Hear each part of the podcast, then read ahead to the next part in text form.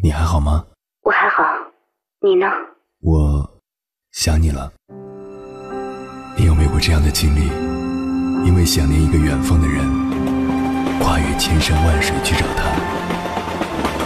当你出现在他的面前，你发现他也在等你。好久不见。原来我们早已彼此守候。我是迎波，这是我们的故事。交通广播《心灵夜话》栏目，千山万水只为你，凌晨时分，让我收藏你夜晚的思念。有网友提了这样一个问题：最近我爸一直跟我说，孝顺必须要顺，顺着父母的心情来才是孝。我完全不能理解我父亲的说法，于是就此问题和父亲闹了不愉快。想问问大家，孝顺就一定要顺从父母的心意吗？我爸说，如果父母有严重的错误，也不能说，只能提建议。你们觉得呢？这个问题很具有普遍性。我想到了一句话：“君要臣死，臣不得不死；父要子亡，子不得不亡。”有人说这是忠孝，有人说这是愚忠愚孝。不管你是哪种观点。都无法回避与父母相处的问题。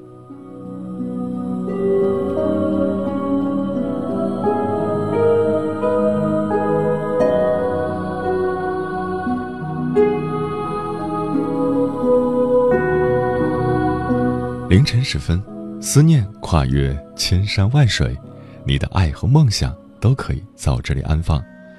各位夜行者，深夜不孤单，我是迎波。绰号鸭先生，凌晨的三点到四点，陪你穿越黑夜，迎接黎明曙光。今晚跟朋友们聊的话题是：孝敬父母等于顺从父母吗？中国古语有“百善孝为先”的说法，更有人说孝顺孝顺，顺从父母才是孝。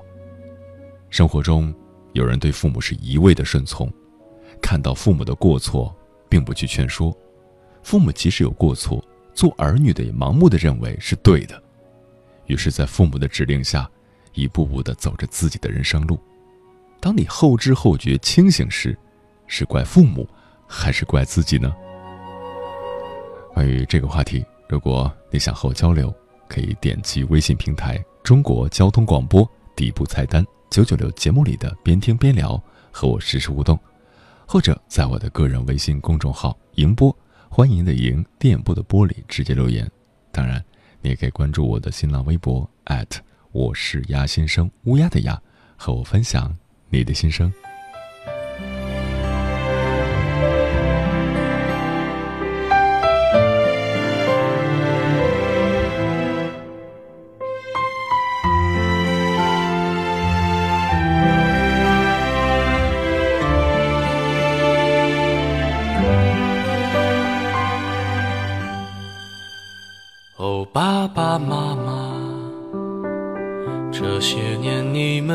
上留下岁月的痕迹，为人父母的辛苦，只有你们能体会。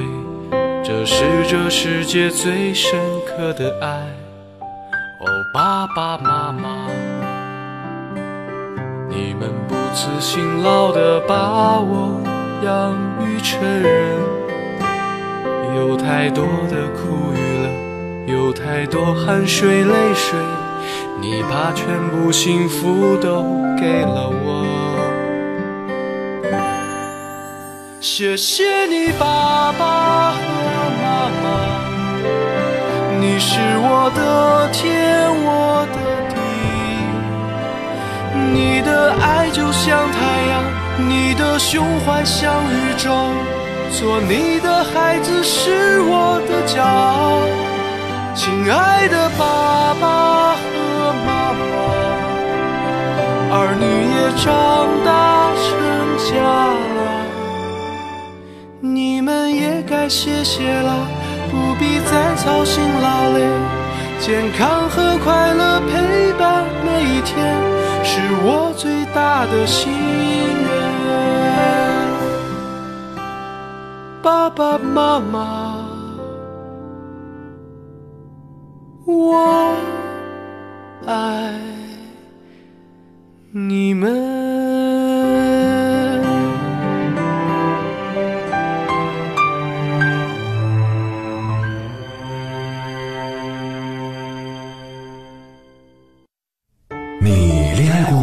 结婚算了？俺都有孙子了，呃，一直都单身啊。爱过，你有梦想吗？我希望多拉点生意，给孩子攒点钱。年轻的时候想当个舞蹈家，当然有啊，不过我只想给自己打工。我一直想开个花店。你走过千山万水吗？跑了二十多年车，哪儿没去过呀？我也是个旅游达人，山山水水都看过。还没走过，不过呢，我想以后是不是能够环游世界？追星算吗？从一个城市跑到另一个城市。那你呢？我爱过，有梦想，此刻依然在路上，跨越千山万水，奔赴与你在深夜的心灵之约。中央人民广播电台交通广播《心灵夜话》栏目，千山万水只为你，我是迎波，让我收藏你夜晚的思念。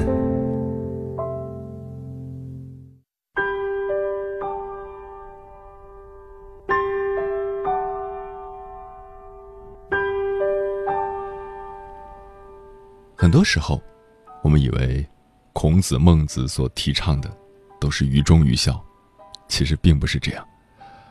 孟子说：“君之视臣如手足，则臣视君如父心；君之视臣如犬马，则臣视君如国人；君之视臣如土芥，则臣视君如寇仇。”由此可见，君臣父子之间的相处也是将心比心的。中国还有句古训：“父慈子孝”，也就是说，父母的慈祥和儿女的孝顺是相辅相成的，这是双方的责任。如果父母不顾及你的感受，让你放弃一生的幸福，父母做错了，你还要一味的去顺从父母的意志吗？今晚跟朋友们分享的第一篇文章，名字叫《对父母只要孝，不要顺》，作者贵公子。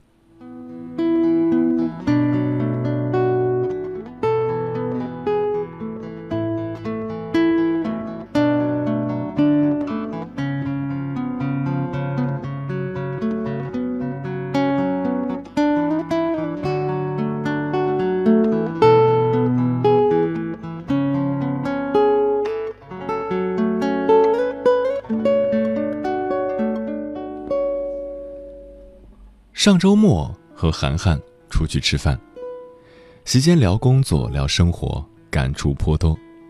过了二十几年，父母定制生活的涵涵，突然来了一句：“所以，我现在算是明白了，对父母只要孝，不要顺。”我一脸愕然，无法想象这句话是从他嘴里说出来的，毕竟。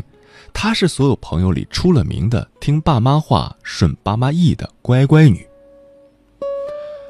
曾经觉得啥都听父母的就是孝顺，是对他们最大的回报。一直以来，人生很多重要的阶段都由他们拿主意，也不会，也不敢过问态度。学校他们定，专业他们选，甚至现在的工作都是他们两票我一票投出来的。其实父母能开心，我觉得挺好的。但是仔细想想，我的人生好像不能自己决定一样。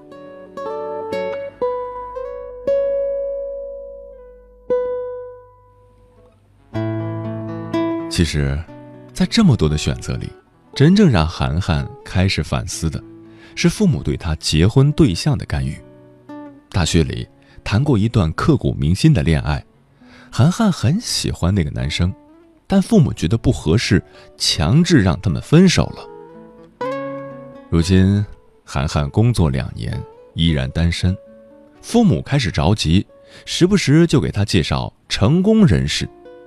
可是涵涵一个都没有对上眼，更疲于这种类型的交际。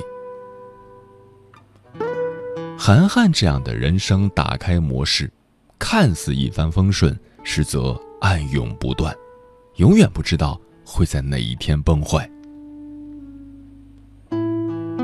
孝顺一词，从古至今都是主流的道德思想，多指尽心奉养父母、顺从父母的意志。但其实，古讲孝道，并没有说要孝顺。就连儒家两大代表孔子和孟子都说要孝，但并不一定要顺。该顺则顺，不该顺时就一定不能顺。或许很多人也和涵涵一样。误会尽孝的真正含义，一味的顺从父母，逐渐让自己变得被动，人生全权交由父母定制，失去主导权，也失去了自主生活的意义。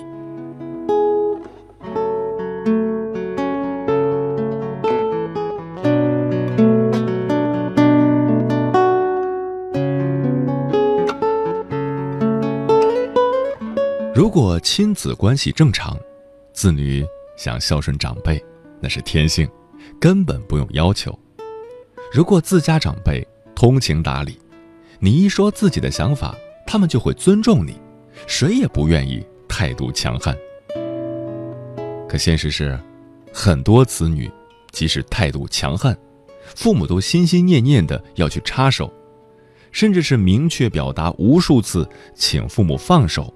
父母依然不死心，你态度不强悍，根本就不行。必要的时候，甚至需要六亲不认，乃至暂时决裂，才能让自己的想法顺利实施。在我家自然也是这样，大概有整整半年时间，他们只要一有机会，就给我洗脑。先生没有参与其中，但很快就有点吃不消了，说。要不就按照他们的办吧，反正我们也不差这个钱。我说，这不是钱不钱的问题，而是从今以后我们能不能按照自己的意愿生活？你以为他们只会干涉结婚这件事吗？如果这件事妥协了，第二件事就是什么时候生孩子，然后就是这个孩子怎么养。你妥协一次，就等着妥协一辈子吧。先生还是很担心，说：“他们这么多人，你顶得住吗？”我说：“当我想干一件事，没有任何人能阻止；当我不想干一件事，也没有任何人能勉强。当我够决裂时，长辈们虽然对我骂骂咧咧，但也无可奈何。第二件事，就是买房。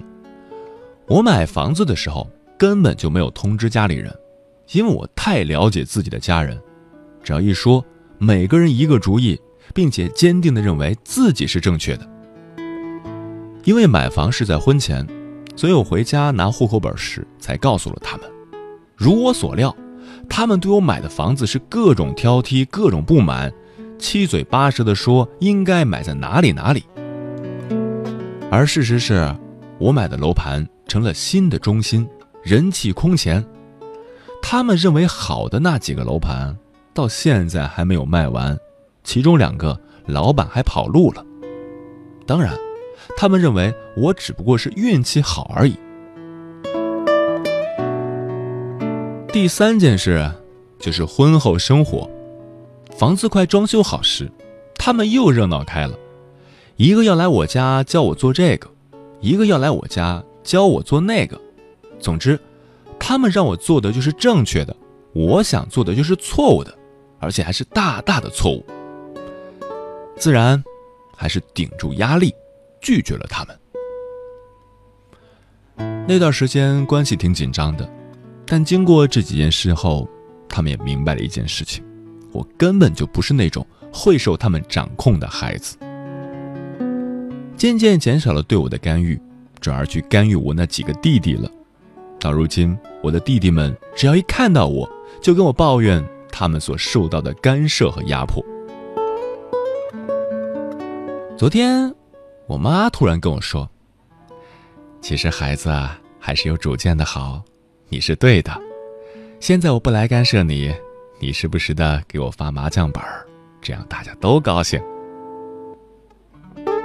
孝心是什么呢？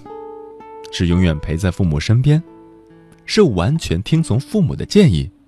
我想都不是。尽孝的方式，从来都不止一种，也不应该只有顺从这一种。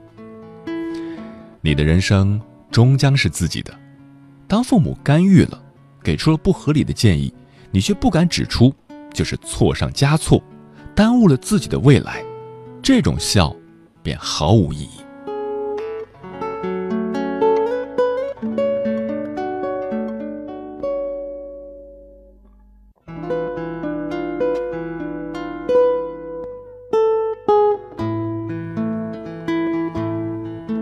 孔子的弟子曾参问他：“子女顺从父母就可以说是孝吗？”孔子当即就说：“这是什么话？当父母有不义的地方，就要设法婉转的去劝阻他们，这样才能使他们不会陷入不义之中。如果一味的顺从，使父母陷入不义之中，这样又怎么能够成为孝呢？”盲目的顺从父母，顶多算是愚孝，这不是我们所提倡的。这种行为背后祸害的远不止你自己，也可能是父母以及身边的爱人或朋友。中国真正的古训是父慈子孝，这是双方的责任。但倘若父母不顾你的幸福，不管你的感受，强迫你的意志，他们便失去了被孝顺的权利。我们都要感谢父母的抚养，但报答他们，不意味着任由他们决定自己的一生。所以，对父母只要孝，不要顺。我们的人生，终将应该由自己主宰。父母是成长的陪跑者和参谋者，不应该成为主导者。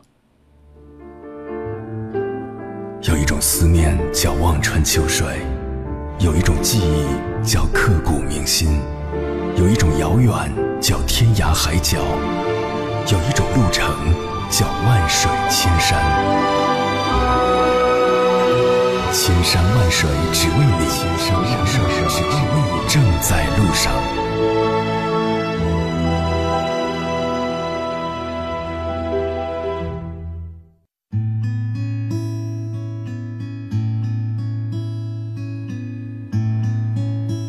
谢此刻依然守候在电波那头的你，我是迎波，绰号鸭先生。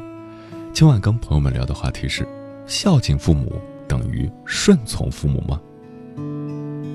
听友罗福魂说，不是所有的错误都需要改正，爸妈犯的有些错误，并不需要指出来，一笑而过就好，没有改正的必要。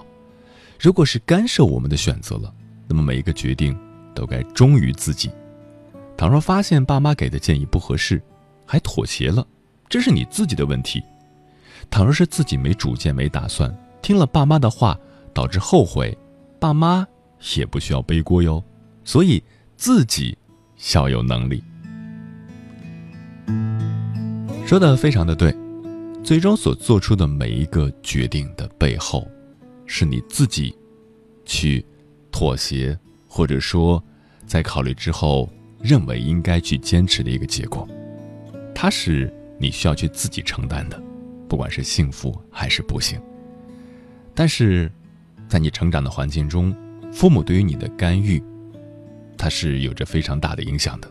在你年幼的时候，对于父母的一种顺从，其实都会影响到你将来的一种人格。所以，也希望这些节目，父母们能够听一听，在孩子教育的过程中。能够养成跟孩子平等沟通的习惯。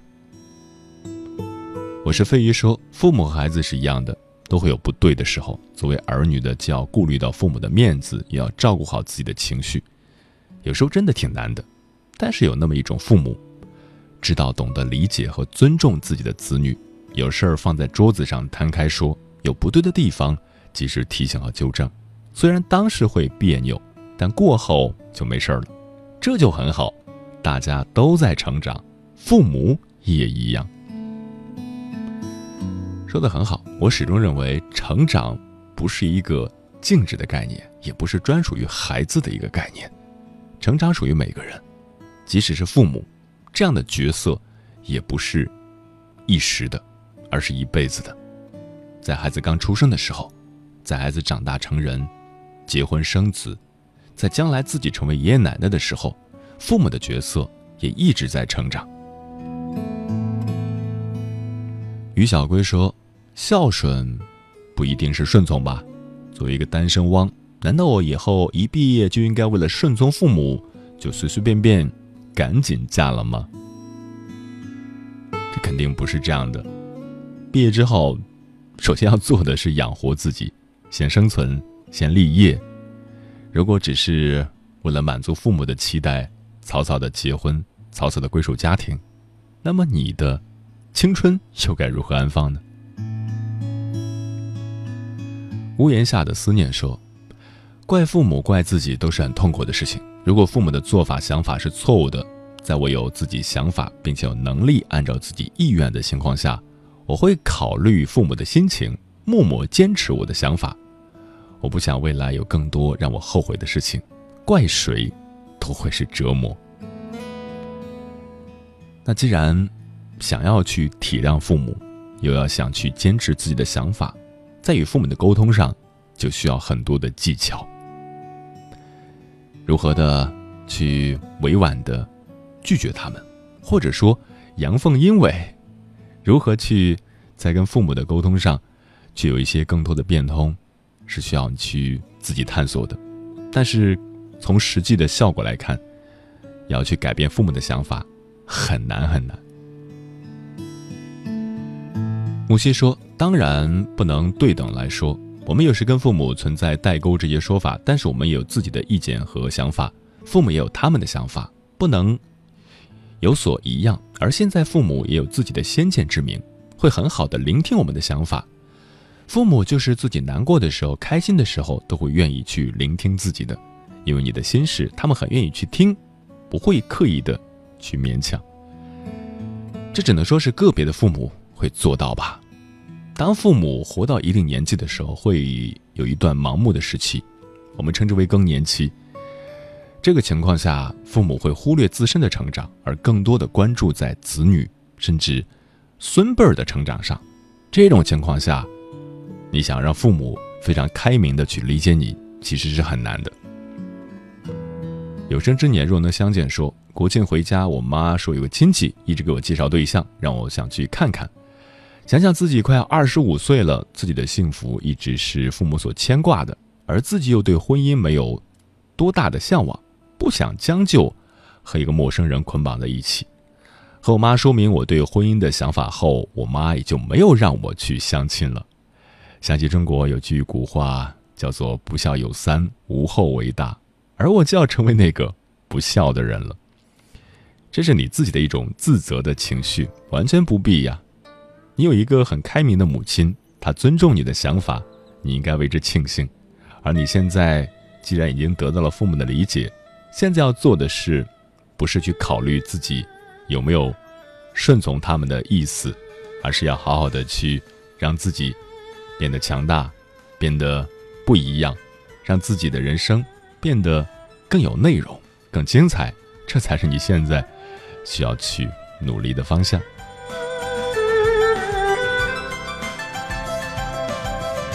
我拿什么报答？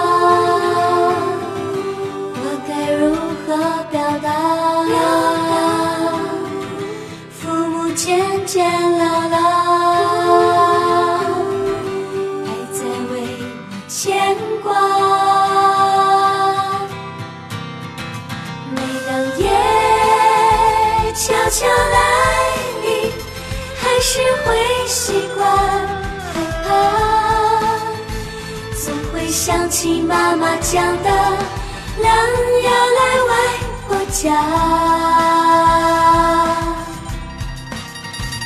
每当夜悄悄来临，还是会习惯想家。你是否也能感受到那些飘荡的歌声中有对远方一个人的思念？你是否也有遗憾？那些装进信封，却始终没能寄出去的千言万语。你是否也走过从南到北那漫长的路？遇见，也错过那东来西去的人。当往事随风，爱亦成风。凌晨时分，跨越千山万水，讲述和倾听我们的故事。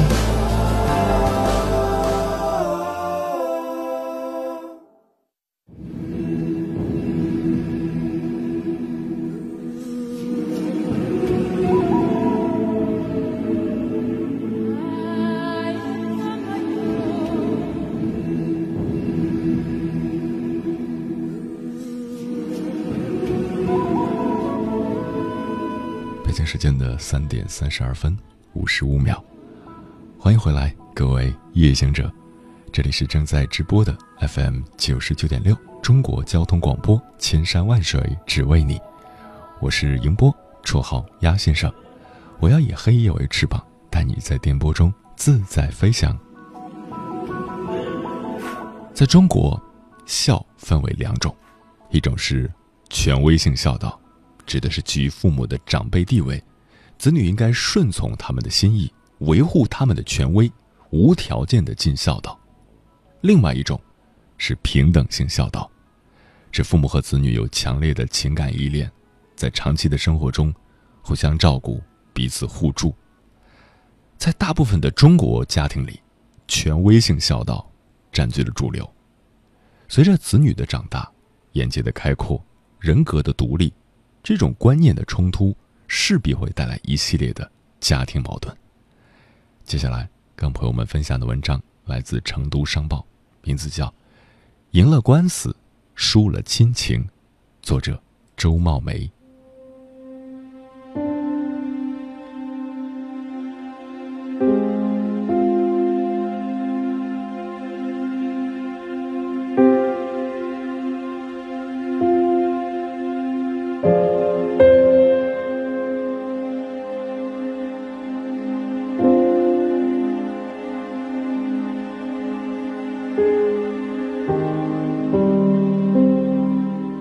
今年三月，即将四十岁的杨青收到了人生中第一张法院传票。他的亲生父亲杨正元将他、四姐杨柳和妹妹杨兰告上法庭，诉请法院让三姐妹常回家看看。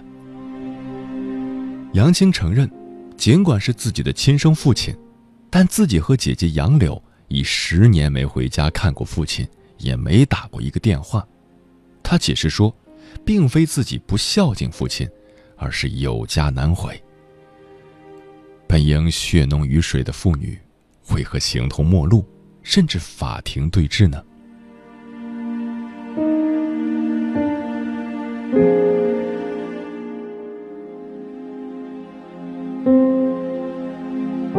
二零一六年春节，杨柳、杨青、杨兰三姐妹和家人回到老家古蔺。住在姐姐杨春家，初三给杨春庆了生。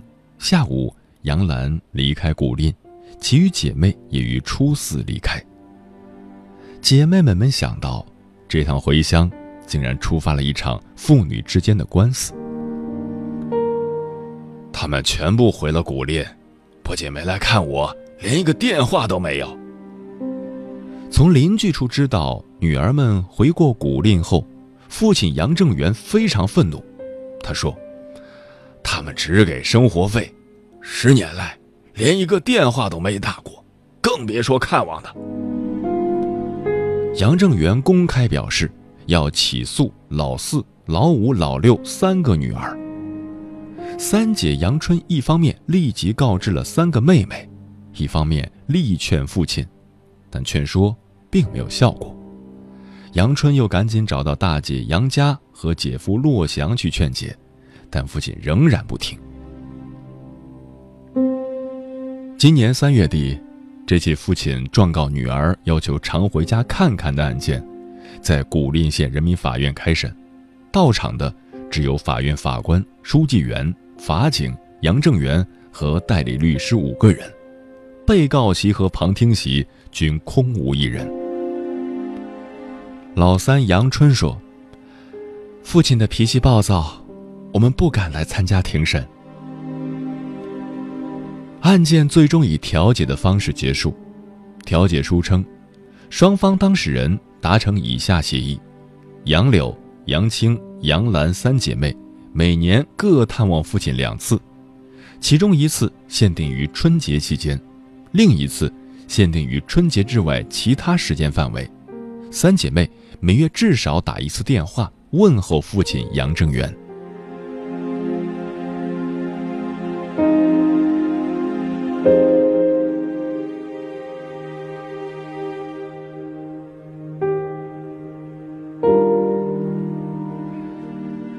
七月二十号，记者见到了六十九岁的杨正元，他头发花白，精神状况不错。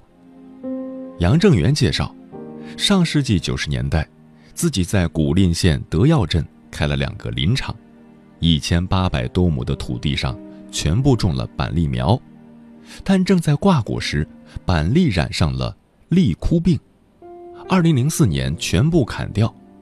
杨正元称。之后，自己走上了同板栗苗销售方的诉讼道路，前后花了十二年。杨正元说：“打官司的钱都是四处借来的。打官司期间，除开大女儿外，其他几个女儿不支持我，连电话都没有打一个。”说起老伴儿和自己分居，杨正元认为，这是女儿们为了让老伴儿帮忙照顾孩子。结果老伴儿一去不回，两人被人为的分开。他说：“我和老伴儿没有直接的利益冲突，女儿们的自私造成了我们分居十年。”杨正元说：“自己确实想要一个儿子，但并没有遗弃女儿们，供养他们吃饭、穿衣、上学，还读了这么多书。他否认家庭暴力，认为女儿提供的。”二零零八年拍摄的母亲受伤的照片是伪证，他承认，自己确实到女儿单位去闹过，也拿锤子砸过门，但起因是他们不给钱。对于见证者的说法，他认为赵廷柱和女儿是一伙的，是作伪证。杨正元说：“因为父亲脾气不好，就不要父亲了，我是父亲。”难道让我跟他们低头？天下没有这样的道理，除非他们主动来道歉，这是最起码的要求。杨正元表示，如果女儿继续不来看望或不打电话关心自己，他将申请法院强制执行。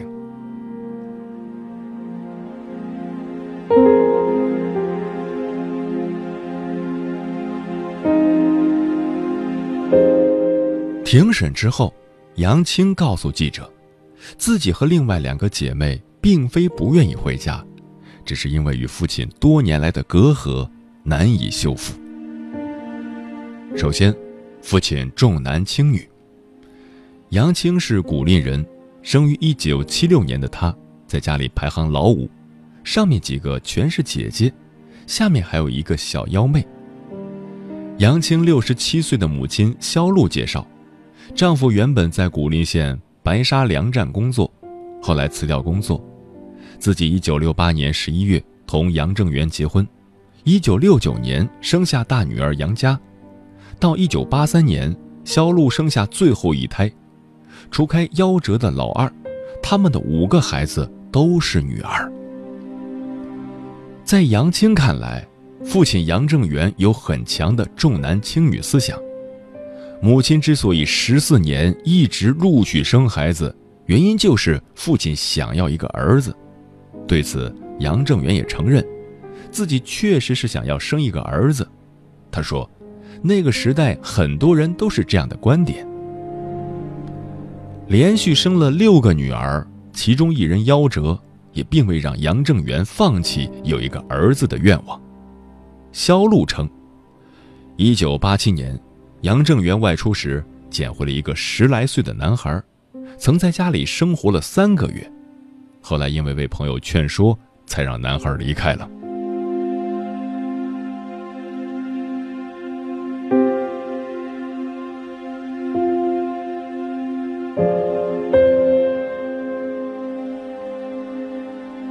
其次，父亲不顾家。辞职后，杨正元一直没有工作，养了十多桶蜜蜂谋生。随着孩子们逐渐长大，家里的花销越来越大，销路开始加工挂面，供养孩子们读书。对于丈夫对于家庭的付出，销路有些微词。他很喜欢打牌，卖蜂蜜赚的钱拿回家很少。肖路说：“大女儿杨佳初中毕业后就跟着母亲做手工面赚钱，后来又在父亲的酒厂里上班，挣来的钱都用来供养姐妹们。几个孩子里，就老大读的书最少。”老三杨春说：“父亲脾气不太好。”杨春印象最深的一次是，母亲和姐姐在做手工面。父亲回来将电表和电机卸了，母亲四处找人才给修好。杨青至今记得，小时候开学报名有三天时间，第一天回来不敢要学费，第二天也不敢，第三天没办法了才问家里要钱。杨青找爸爸，得到的回答总是：“没钱，找你妈去。”杨青的第一份工作在泸州某大型酒店，还成为了酒店的管理层。后来通过自考考进政府机关工作。杨青说：“小妹杨兰在古蔺读完初二，便被自己接到泸州。之后，小妹从读高中到考大学，以及读完大学后读研究生，费用一直是杨青和其他姐妹承担。”包括小妹到攀枝花工作、结婚生子，基本也是姐妹几个在张罗。对于女儿们所说，杨正元否认。他称，上世纪八十年代，自己和人合伙开了一家酒厂，赚的钱都用来补贴了家用。上世纪九十年代，杨正元在古蔺县德耀镇两个村，物色了一千八百多亩地。开办林场种板栗，当时得到的扶贫款也用来补贴了家用。杨正元说：“老四杨柳考上大学，家里没钱，我找到银行行长借了一万元出来供他上学。”对于女儿们所说自己对家庭贡献小，他对此也承认，但他认为自己并没有遗弃他们。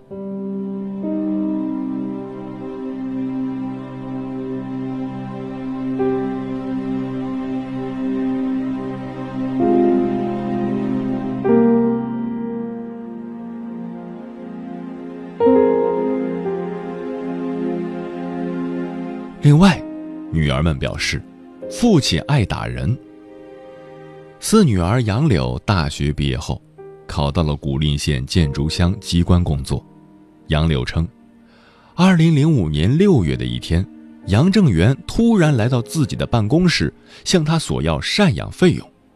杨柳说：“实际上，我爸是找我要钱，去打他林场的官司。”为了证明自己并不是没有赡养父亲，当着办公室其他人的面杨柳从抽屉里拿出一叠银行打款的凭条，说：“他感觉被我拆穿了，抓住我的头发，按在办公桌上打。”杨柳回忆，当时他的同事们吓得不敢上前劝阻。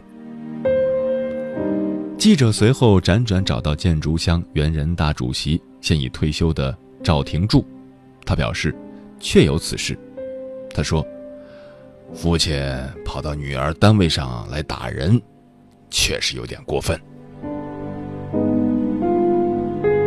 此事发生半年后，杨柳离开建竹乡，到盐源县工作，一直至今。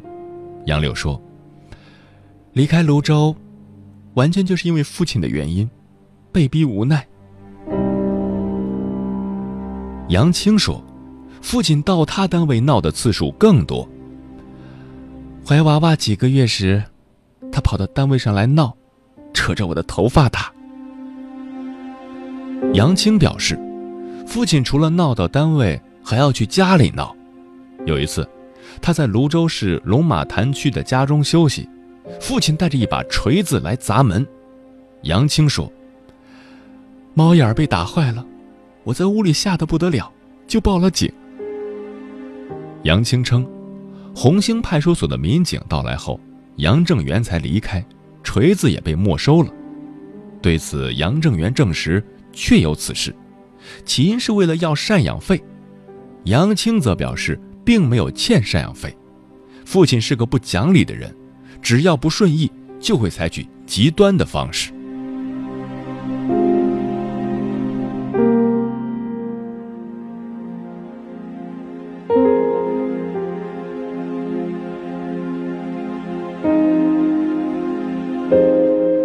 杨柳、杨青和杨兰三姐妹表示，因为惧怕父亲的暴脾气，她们从来不敢单独去看父亲。在古蔺当护士的老三杨春，虽然敢单独去见父亲，但只要发现他有生气的迹象，就会赶紧离开。老伴儿肖露则称，之前和丈夫杨正元自住在一起时，也经常遭他打骂。十年前。便和他分开了，同几个女儿一起生活，至今也不敢去看他。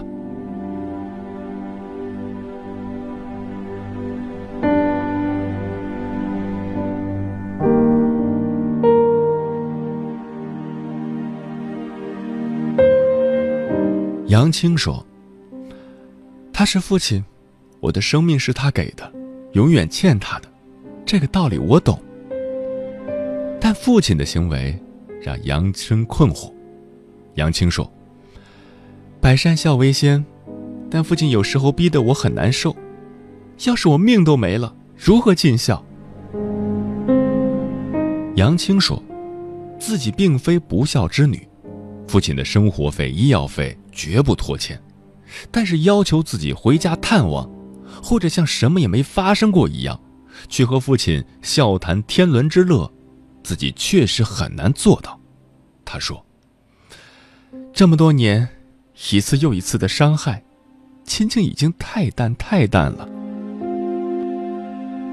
谈到官司，杨青说：“他们接受法院的调解。”他说：“父亲如果还是这样的态度，即使他赢了官司，他已经永远输掉了亲情。”对此。家事法律专家、天津师范大学副教授王向贤告诉记者：“从老年人权益保障法角度看，女儿们的行为不符合法律规定；但从反家庭暴力法的角度看，女儿们的行为符合反家暴精神。反家暴法有规定，受暴者在受到施暴者骚扰的情况下，可以根据限制接近的有关规定，主动回避施暴者。”王向贤指出，目前关于孝道问题，学界有两种观点：一种是权威性孝道，无条件顺从父母；一种是平等性孝道，父母和子女互相照顾，彼此互助。在现代社会，有不少观点对权威性孝道存在质疑，倾向于能接受平等性孝道。每个公民都有被平等对待的权益。任何人不能侵犯他人，也不受他人侵犯。王向贤分析说：“老年人权益保障法更多考虑的是权威性孝道。这起案件中，三个女儿虽然被父亲所生养，但父亲并没有很好的履行职责。首先违反了《妇女儿童权益保障法》，他违法在先，所以才造成了女儿们现在的行为。如果这个后果……”完全由女儿们来承担是不公正的。只考虑权威性孝道，反而容易产生矛盾和冲突，比如会出现子女不愿意常回家看看的情况发生。那么，如何完善相关的法律呢？专家表示，要引入平等性孝道的立法精神。对于老年人权益保障法把养老规定为是家庭责任的问题。王向贤说：“立法不考虑子女的负担和压力，直接将养老责任归咎给子女是不公正的。比如，这部法律规定的子女应该经常回家看看，用人单位应当提供相应的福利待遇等内容，非常不切合实际。比如，有单位规定探亲假四年才有一次，这些规定跟法律的规定是不相匹配的，甚至是相冲突的。对于如何杜绝类似案件的发生，王教授表示，应该从两方面去修改完善《老年人权益保障法》，一方面。打破权威性孝道，引入平等性孝道的立法精神；另一个，还要打破养老主要是子女的责任这个立法原则。如果这两方面不改变的话，关于常回家看看的规定，很难得到真正的实行。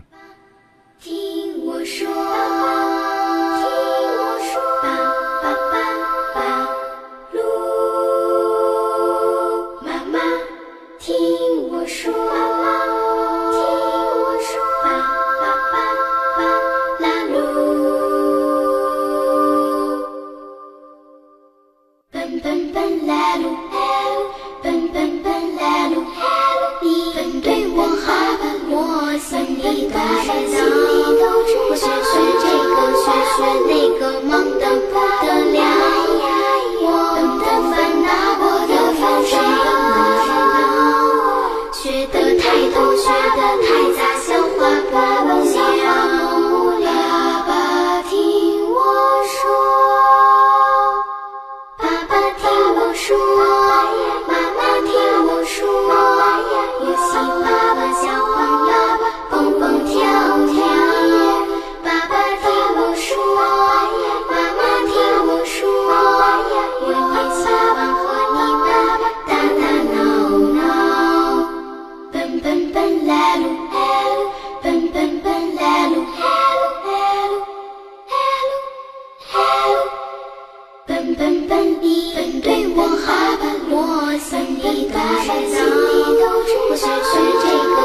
学那个忙的不得了。等的烦恼我的忧伤学得太多学得太杂笑话不了。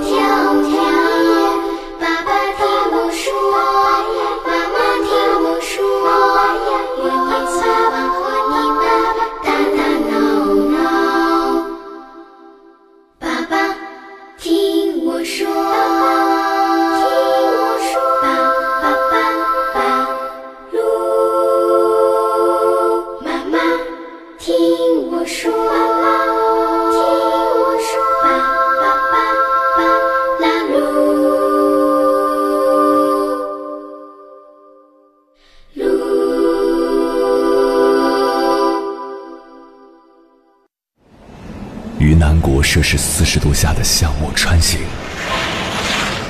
在冰城零下三十度的中央大街漫步，往十里洋场听罢一曲天涯歌女，西出阳关凭黄沙穿金甲，风霜雨雪，四季如歌，不曾倦怠。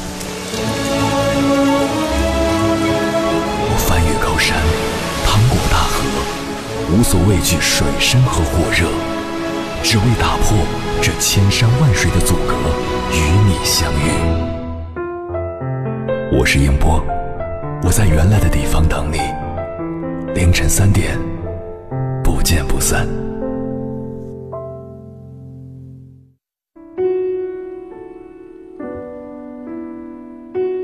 孝敬父母，不等于无条件的顺从父母。首先，我们要把自己。与父母分开，你是你，父母是父母，你有自己的人格、自己的信念、自己的道德观，不要让父母用偏执的思想框束你。其次，理解父母，他们之所以要控制你，是因为他们仅仅只能控制你，不能控制别人。他们没有安全感，一旦连你都不听话了，他们会失去方向。最重要的是要树立正确的三观，评价自己以及父母的人格、地位、知识水平等等，弄明白这个家里每个人的优缺点，去赞扬，去宽容，去体谅，去沟通，而后共同进步，让这个家变得更好。你听爸爸的话，说我不是个东西，送给你的花不配放在你家花瓶里。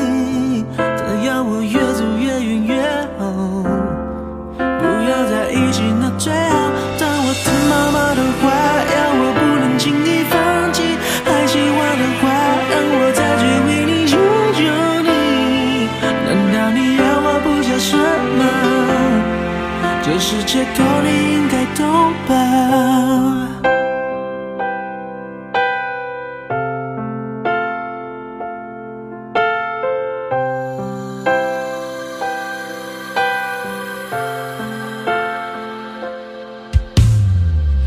你说谁说？我说我不爱了。我说谁说？我习惯了。那烟和酒也都戒